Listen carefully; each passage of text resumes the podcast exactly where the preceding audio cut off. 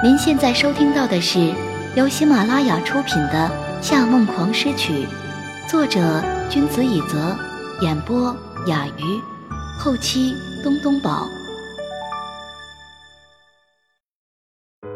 当天晚上，裴师坐在榻榻米上打了个哈欠，舒舒服服的往手炉前靠近一些。早上和玉泰发消息说有事想和孙春光说，玉泰直接来电叫他来到了这里，说森川少爷刚好也有事想要告诉他。这里是森春光的新家，装修的和他在日本的宅院十分相似。刚进来的时候，他觉得非常惊喜，本来想和森春光分享一下心得，结果玉泰说森川少爷很忙。暂时不能和他见面，就叫他在这里等待。于是这一等，他就下午四点等到现在，并饥肠辘辘地吃完了他们送过来的所有零食。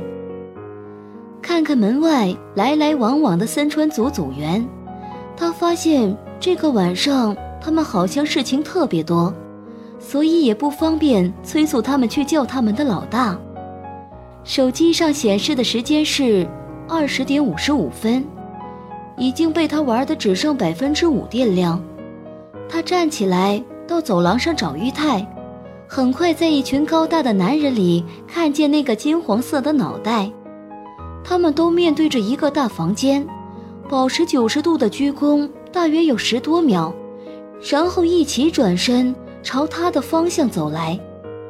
他朝他挥挥手，玉泰。你有没有我这个手机的？森川少爷忙完了，你先进去吧，他有好消息要告诉你。他看向他的手机。哦，对，充电器房间里有，你进去打开白色柜子第二个抽屉就能找到。拉开门，裴氏立刻看见跪坐在方桌旁的森川光，惊呼道：“哇！”组长，这里好漂亮，你今天好帅。森川光反应却不是很自然，别过头去，快速眨了眨眼睛。嗯嗯，是是吗？墙上挂着一幅字，上面写着大大的毛笔字“和”，里间有一个围棋桌，上面摆着盛开的墨兰。这个房间很暖和。外面是经路清响的日式庭院，瞬间模糊了季节。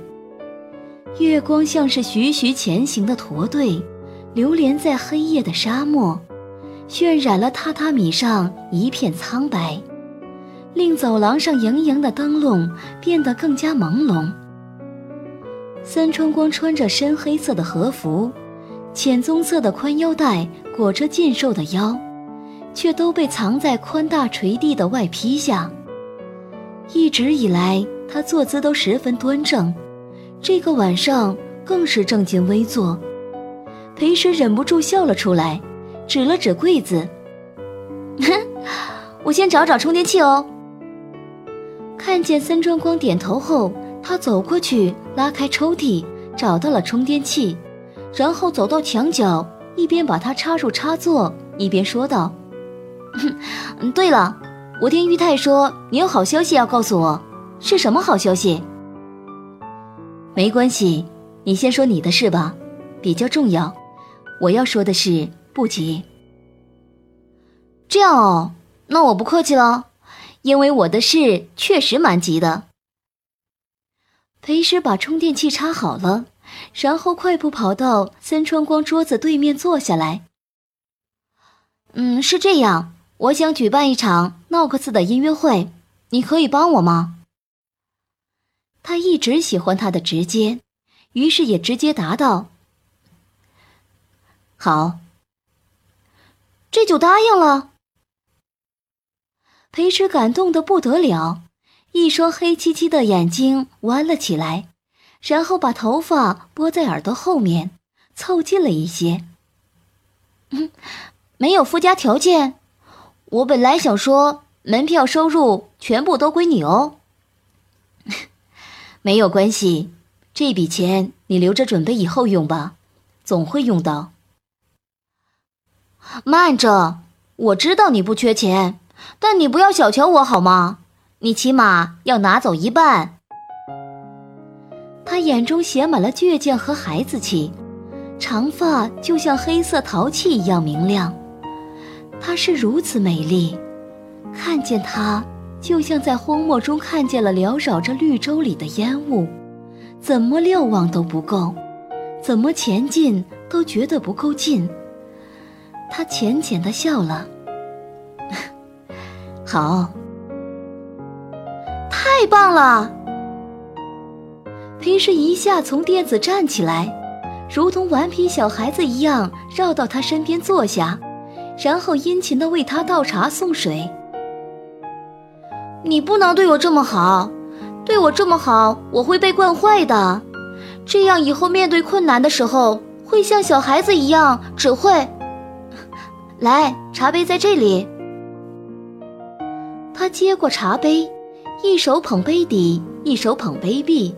用很标准的姿势把茶喝下去，他托着下巴，一心思索着演奏会该放什么曲目。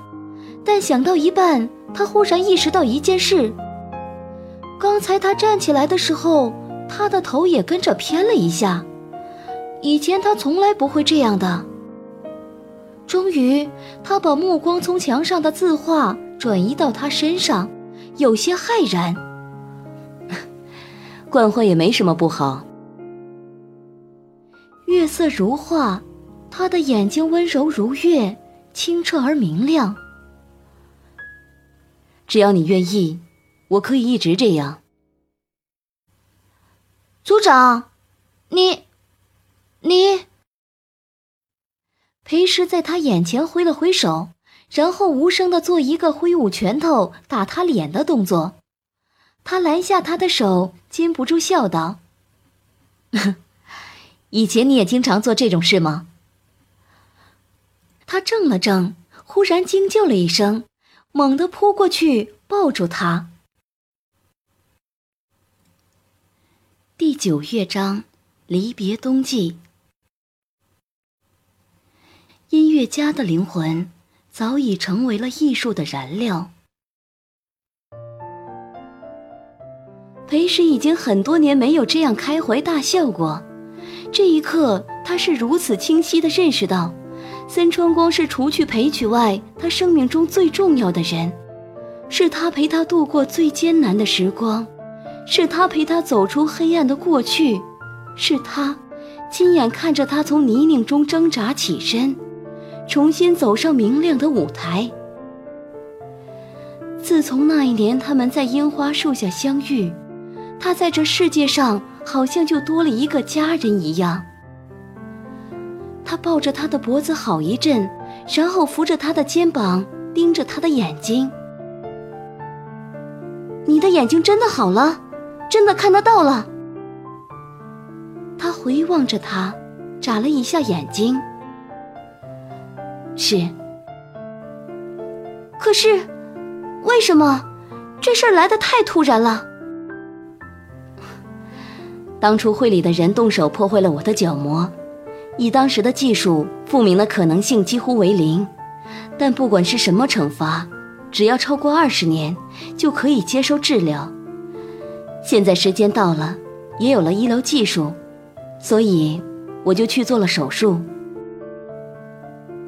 原来是这样，那太好了。不过，裴时凑近一些看着他。稍微歪了一下脑袋。盲人真的和普通人的眼睛不一样，这样看，你的眼睛比以前漂亮多了。难怪我进来的时候就觉得你今天特别好看。他没有回答，但眼角保持着笑意。他激动极了，又继续追问：“那你看得到我长成什么样子吗？”“ 当然能。”那有没有失望？有一点。裴时当下语塞了，嘴角歪了歪，横了他一眼。哼，那还真是对不起，让你失望了。原以为是个非常有亲和力的邻家妹妹，没想到是这么漂亮的美人，确实有失望呢。裴时很少和别人聊到自己外貌的话题，听他这么一说，呆滞了片刻的脸就开始发烫，支支吾吾地说：“你你你在说什么啊？眼睛好了，连嘴也变得油滑了吗？我我才不是什么美人。”想了想，赌气一样说道：“组长才是美人呢。”森川光又笑了。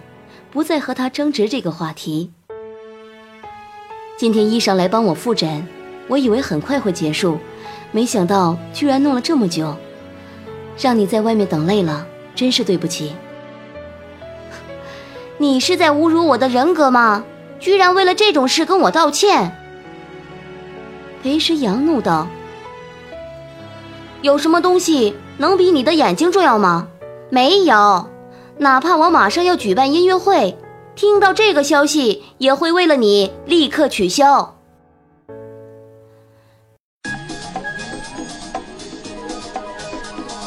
您正在收听的是由喜马拉雅独家发布的《夏梦王诗曲》。森春光眨了眨眼，像是受到了什么触动。小诗。现在你要做的就是好好休息，把眼睛养好，不要用眼过度。我这几天会比较忙，但一定会抽空来看你，陪你聊天。等你完全好了，一定要来听我的首场音乐会。好，你的音乐会想定在什么时候？二月的最后一个周末，或三月的第一个周末。你看看这两个时间段能预约到音乐厅吗？不能的话，再往后也可以。为什么要这么晚？你不是必须要在这几天增加销量吗？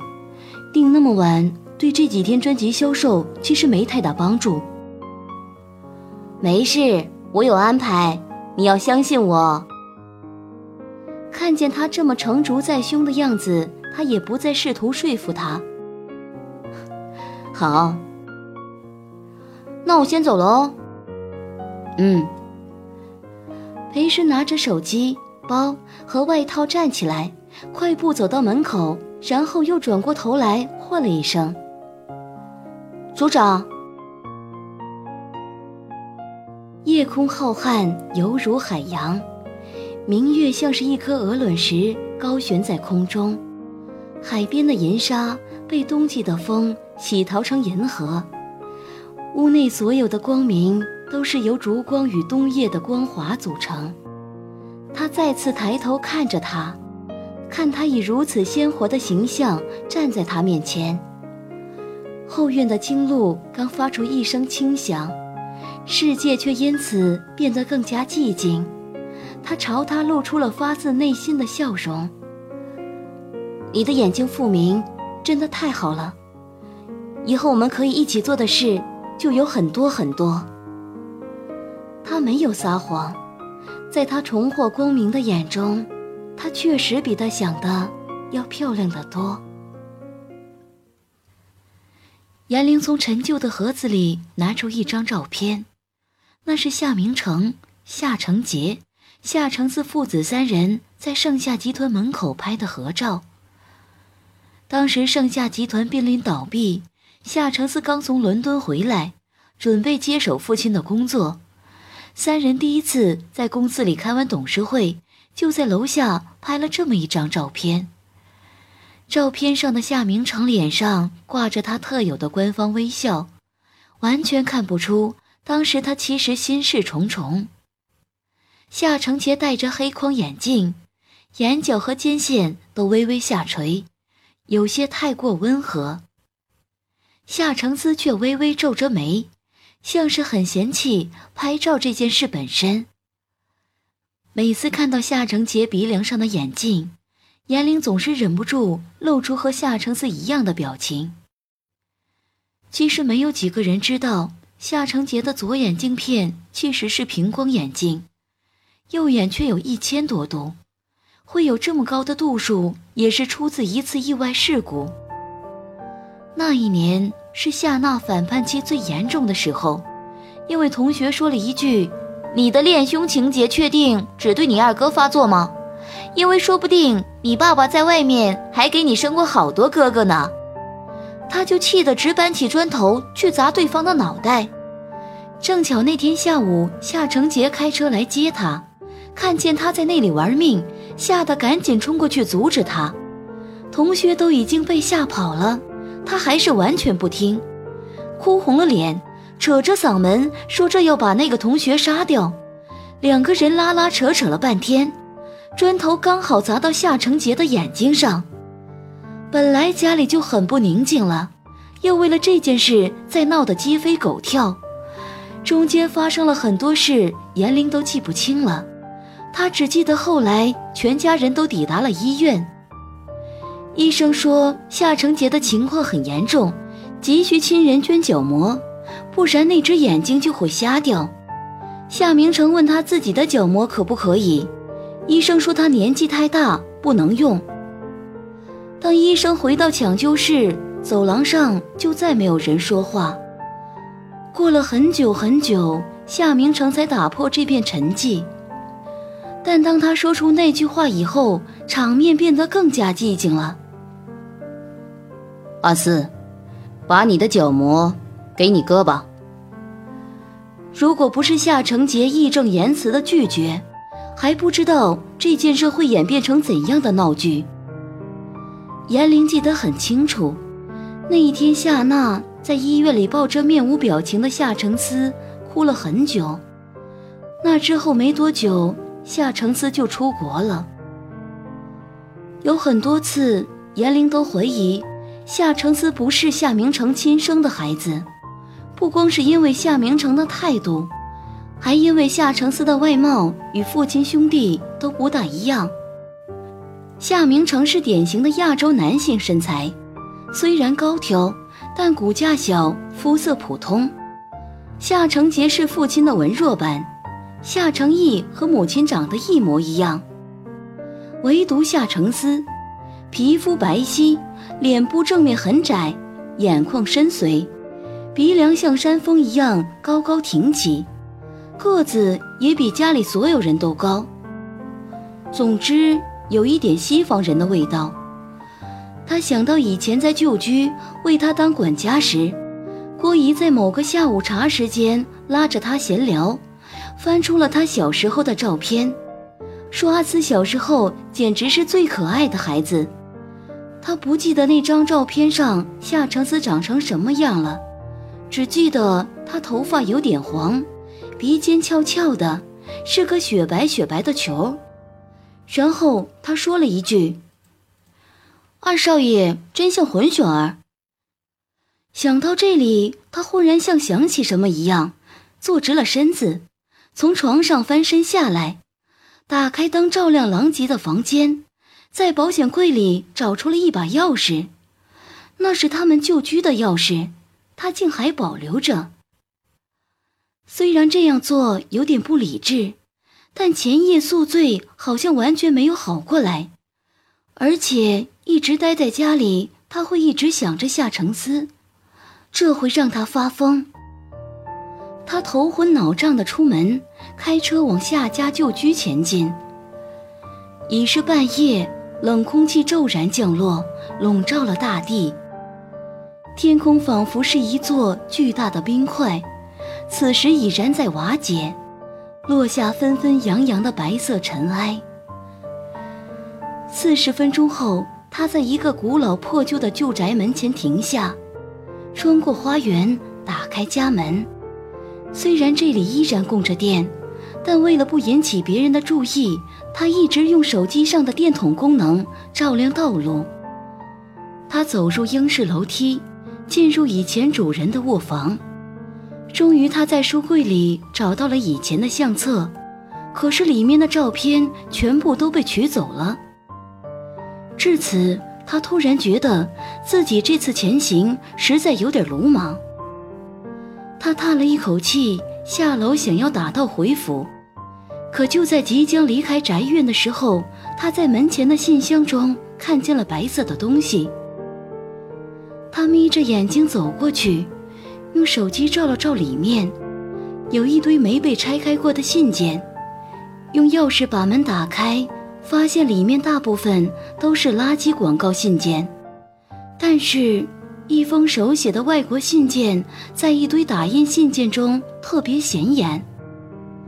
淡蓝色的墨水字，娟秀而漂亮，上面写着“夏明成收”，邮戳上的时间竟是几天前。他没犹豫多久，就把它拆开了。里面有两封信，一封是手写中文信，出自寄信人，开头是“我不知道这封信是否能顺利寄到你那里”。一封是英文印刷信，出自医院。英文信的上面写着 “paternity test”。他禁不住轻吸了一口气，然后他把两封信都完完整整的读下来，却发现事情与他想的完全不同，而且大大超出他的意料。竟然发现了这种事，太可怕了。他现在必须得想清楚到底该怎么做，不然自己的麻烦就大了。他在血液中把信件匆匆塞进包里，却发现手机在包里发光。翻过来一看，是个陌生电话。不知道为什么，凌晨回家的时候感觉就一直不好，这一下感觉更糟了，手被冻得微微发抖。他接通了那通电话，喂。对方说了一句话，他立刻环顾四周，脸色比雪还苍白。你，你是什么人？你怎么知道我在哪里？什么信？我不知道你在说什么。什么最后的话？我没有什么最后的话想要说。你在胡说什么？你别吓唬我！不要吓唬我！他挂断了手机，拨打了报警电话，可不管怎么打，都是连忙音都没有就被挂断了。他又通了另外一个电话，但想了很久都没有人接。他非常确定自己被人跟踪了，对方肯定是通过手机查到他在哪里，还控制了他的网络。于是他迅速发了一封邮件，干脆把手机丢在了树林里。然后冲到车里。可是他还没来得及系安全带，就有一个冷冰冰的东西从后座伸过来，贴着他的太阳穴。听众朋友，您刚刚收听到的是由喜马拉雅出品的《夏梦狂诗曲》，作者君子以泽，演播雅鱼，后期东东宝。更多精彩有声书尽在喜马拉雅，感谢您的收听。